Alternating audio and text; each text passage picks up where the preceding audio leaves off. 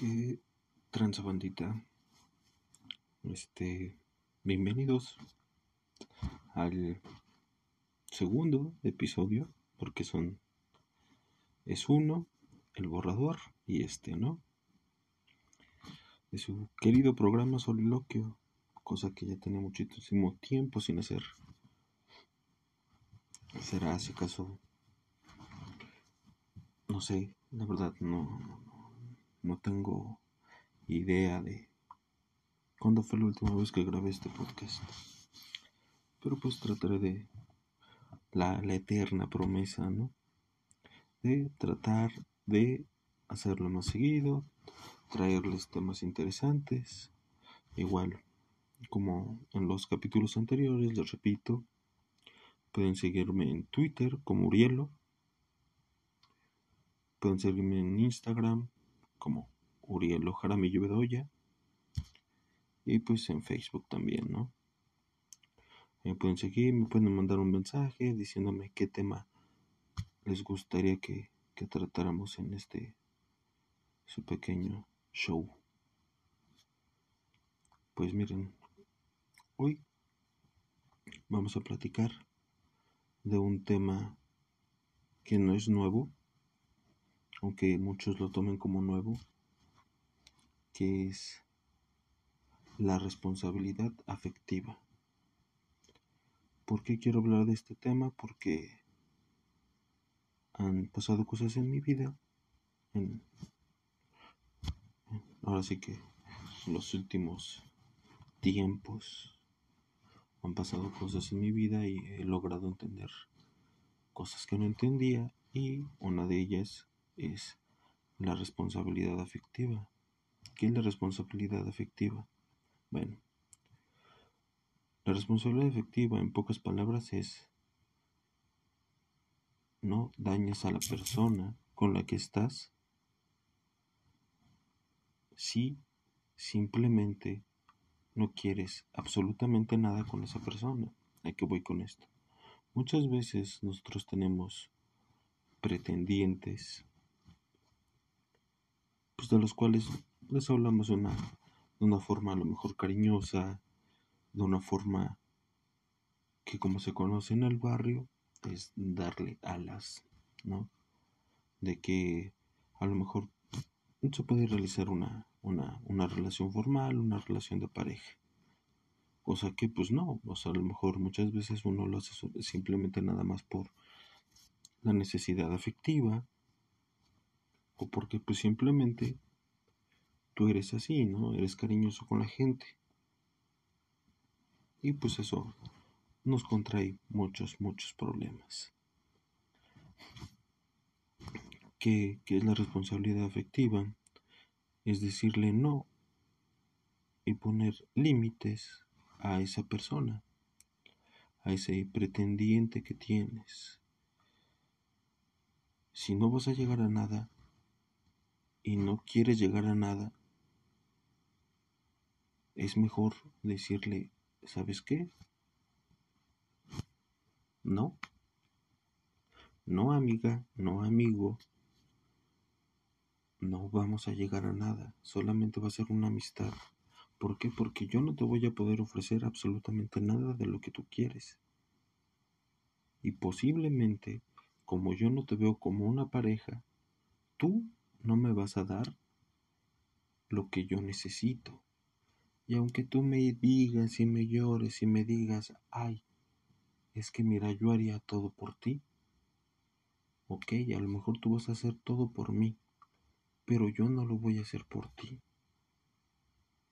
Yo no voy a dar ese más del 100% en esta relación porque no quiero esta relación.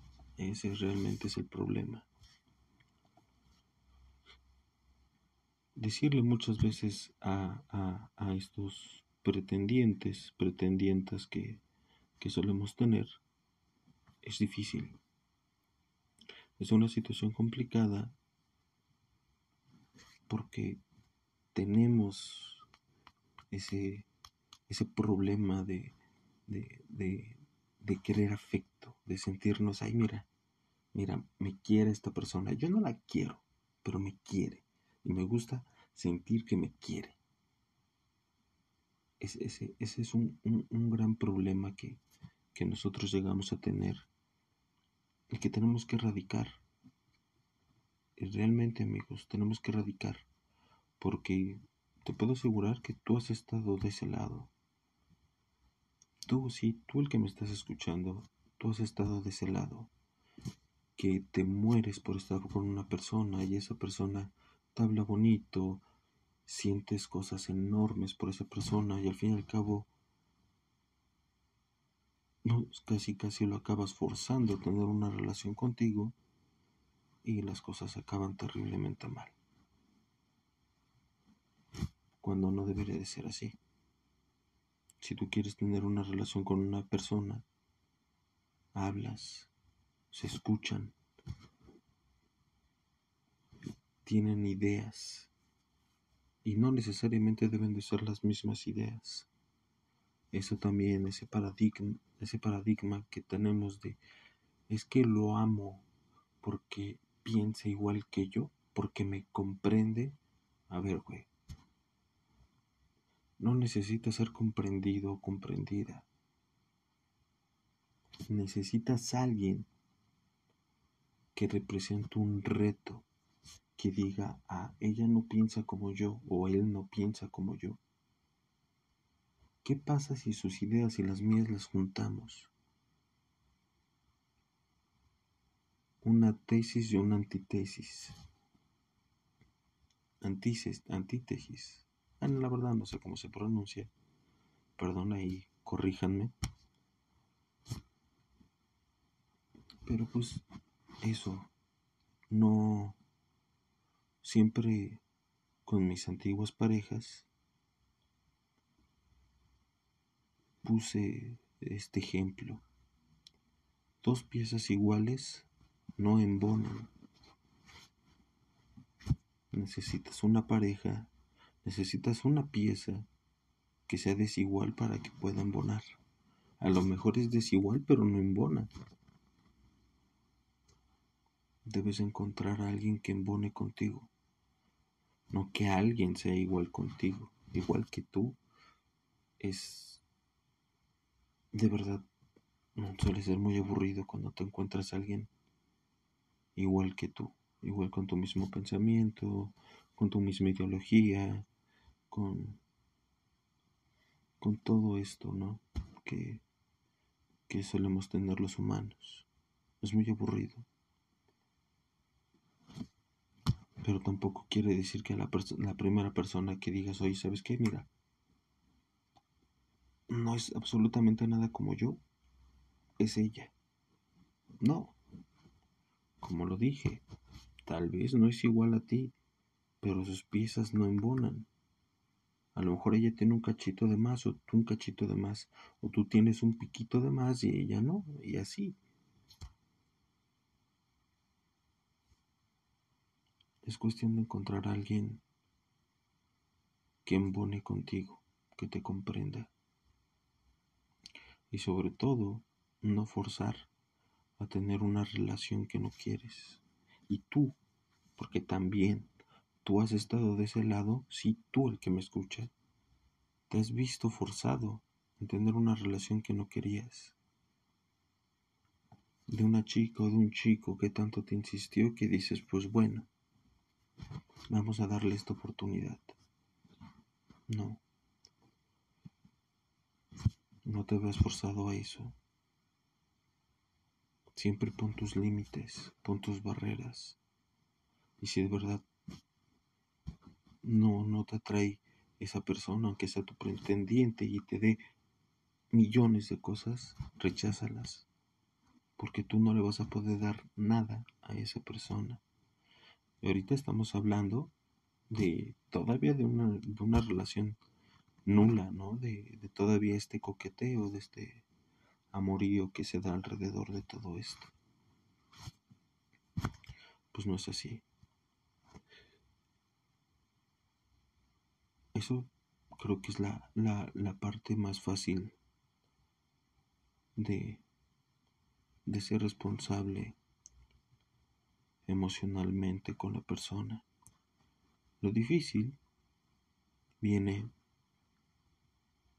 cuando ya tienes una relación, cuando todo parecía bien. Ahí realmente viene lo difícil. El, el saber manejar esa situación. El pensar que dar más y más y más y más es tratar de llenar a esa persona. Pero si la otra persona ya no le llenas, ya no está a gusto contigo, por más que des y por más que hagas, pues jamás va a pasar, a empezar de, de mucho tiempo. A lo mejor pueden tener un año, como once. Así que mira, no te preocupes. He escuchado yo de muchas relaciones que rompen a los once años, a los diez años. Antes yo me preguntaba, ¿y cómo sobreviven esas personas? ¿Te imaginas la depresión que deben de tener? El, el nulo, la nula autoestima que debe de tener esa persona. Y pues lamentablemente yo estoy de ese lado ya. Mi relación se rompió a los 11 años.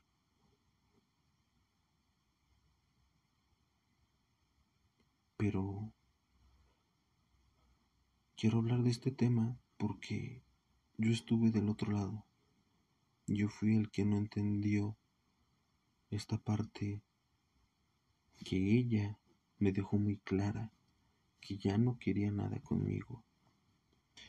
Yo la forzaba, yo hacía todo, le daba todo y, quería que, que, que, que estuviera, ¿no? Pero no, eso no es así. Si esta persona me dijo que no, que ya no quería nada conmigo porque ya no sentía nada, o sí sentía, pero pues simplemente ella nunca me iba a dar el amor que yo quería. Ella tuvo responsabilidad afectiva. ¿Por qué? Porque ella dijo, ¿sabes qué? Yo nunca te voy a poder amar como tú quieres ser amado. Yo te amo así, pero yo no te puedo amar como tú quieres. Yo no te puedo ofrecer eso. Vete y consíguelo. Consigue ese amor que tú quieres. Yo no lo entendí hasta ahora, hasta ahora que estoy viendo todo esto de lo que es una ser responsable con las emociones de las demás personas, con toda esta responsabilidad afectiva, como se le llama, se le denomina, pues empiezo a entender, empiezo a, ver que ella no estaba en un error, ella no es la mala, ella me lo dijo, y al contrario, fue un bien que me hizo porque ella simplemente puso su postura de yo no te puedo amar como tú quieres, yo no te puedo ofrecer lo que tú quieres. Ve y consigue eso que tú quieres, porque conmigo vas a ser infeliz. Me amarás, harás todo por mí, bla, bla, bla.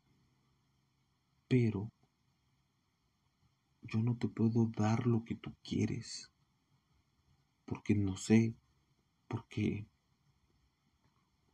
tu forma de amar es distinta a la mía. Y eso fue lo que más me costó entender. Pero ahora ya que estoy investigando un poquito de este tema, como digo, no es nuevo, ya, ya tiene bastante tiempo, pero no se habla como muchas cosas en la rama de la psicología que muchos toman como como cosas pues no válidas, ¿no? Investigando ya de este tema, empiezo a entender, empiezo a entender que lo que ella hizo fue bueno. Yo no lo quise entender así. Sí, yo no lo quise entender así. Sufrí, sufrí muchísimo. Estoy investigando sobre esto y veo que no tengo por qué sufrir.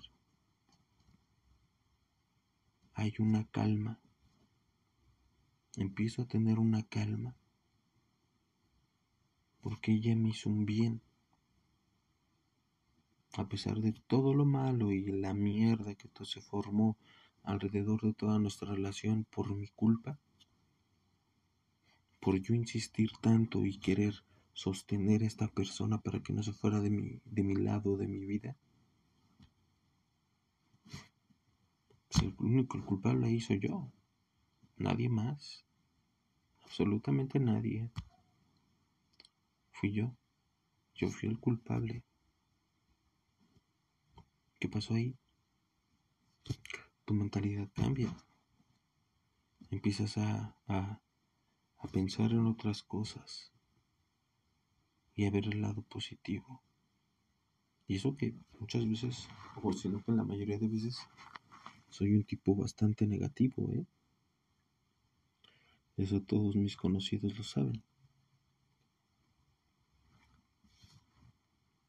Así que amigos, de verdad yo espero que esto que les estoy platicando les sirva.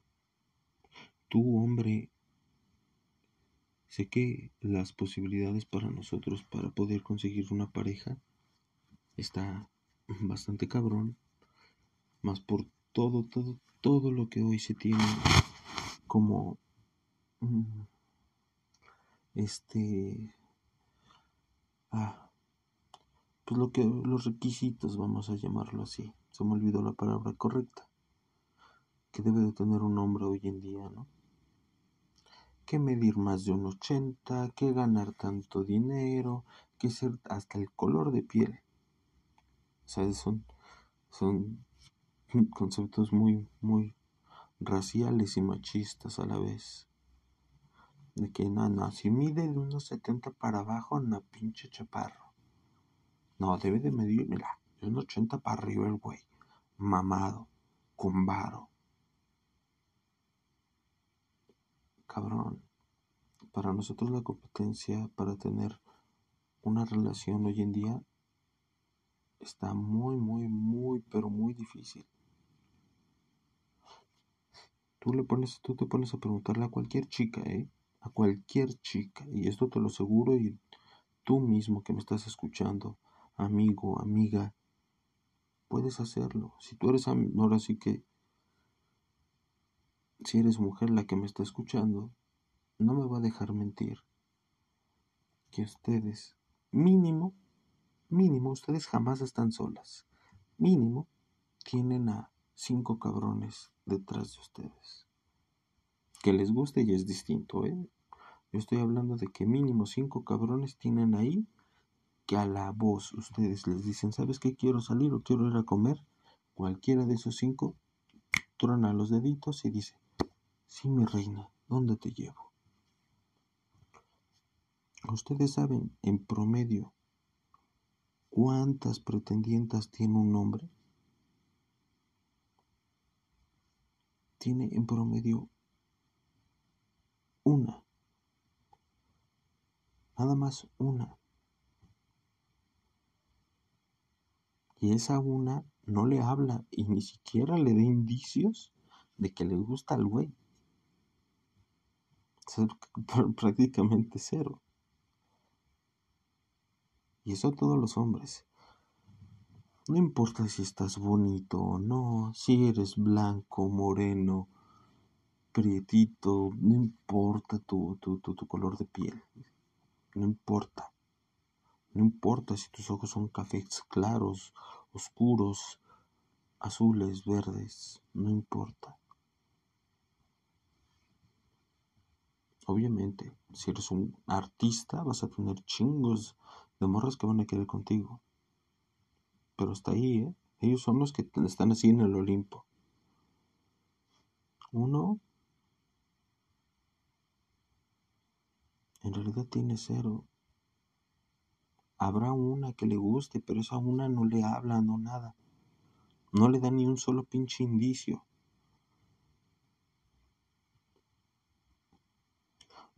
por ejemplo, hay, hay todo, todos estos constructos sociales que al hombre lo están haciendo, mira, solamente cierto tipo de hombre va a poder conseguir pareja.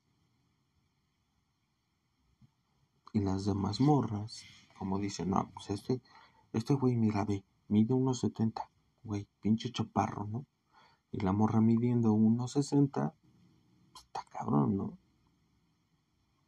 Yo, por ejemplo, yo, yo estoy en el, mido 1,72, 1,73. O sea, para entre los hombres es, ah, mira, tiene estatura normal estatura promedio. Para las mujeres hay una pinche chaparro. Güey, ¿cómo voy a competir? Realmente los únicos para poder competir con una mujer es teniendo varo, teniendo cierto físico. Si no, mira, vas a estar en una bolita de los de, ay, pues Está muy difícil, amigos. Y como lo digo, o sea, las chicas no me van a dejar mentir. Ellas tienen ocho pretendientes como mínimo y cualquiera de ellos les, va a dar todo. Ellas solamente tienen que escoger. Y uno como hombre muchas veces o antes de que pues pues, tenga malas influencias o le hayan roto varias veces el corazón, no va a ser un hijo de puta. Va a respetarla, va a amarla, va a hacer esto. Pero una vez que un hombre lo, lo matan, es cuando se vuelven mujeriegos, cuando se vuelven estos güeyes de que todas son mías, y por todos este tipo de hombres pagamos todos, ¿no?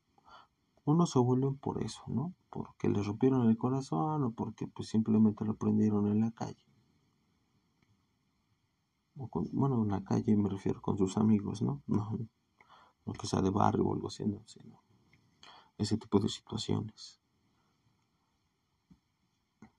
Pero pues ya, así que después de este de este soliloquio, segundo soliloquio.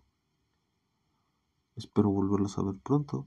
Bueno, no a ver, espero que me escuchen pronto. Este es su querido podcast, Soliloquio. Este fue la charla de la responsabilidad afectiva. Dudas, sugerencias, cosas que me tengan que corregir también es eso lo aprecio muchísimo que me corrijan. ¿Por qué? Porque quiero ser mejor para ustedes. Quiero ser más leal y quiero continuar con esto, como lo digo, con temas de su interés, ¿no? A lo mejor alguno que otro no le va a tomar interés, a lo mejor uno lo hago de fútbol, o de fútbol americano. Se acerca el mundial, puede que haga uno de acuerdo al mundial, puede que a lo mejor haga uno de comedia, puede, hay infinidad de temas entre los que nos podemos agarrar y pues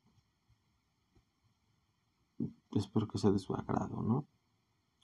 Bueno, pues ya saben, pueden seguirme en mis redes sociales como en Twitter como Urielo, en Instagram como Urielo Jaramillo Bedoya con B grande, no chica, Bedoya.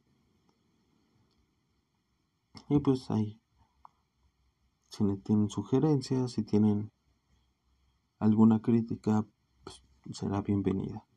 Lo que quiero es crecer para ustedes y pues espero que, que les agrade esto, ¿vale?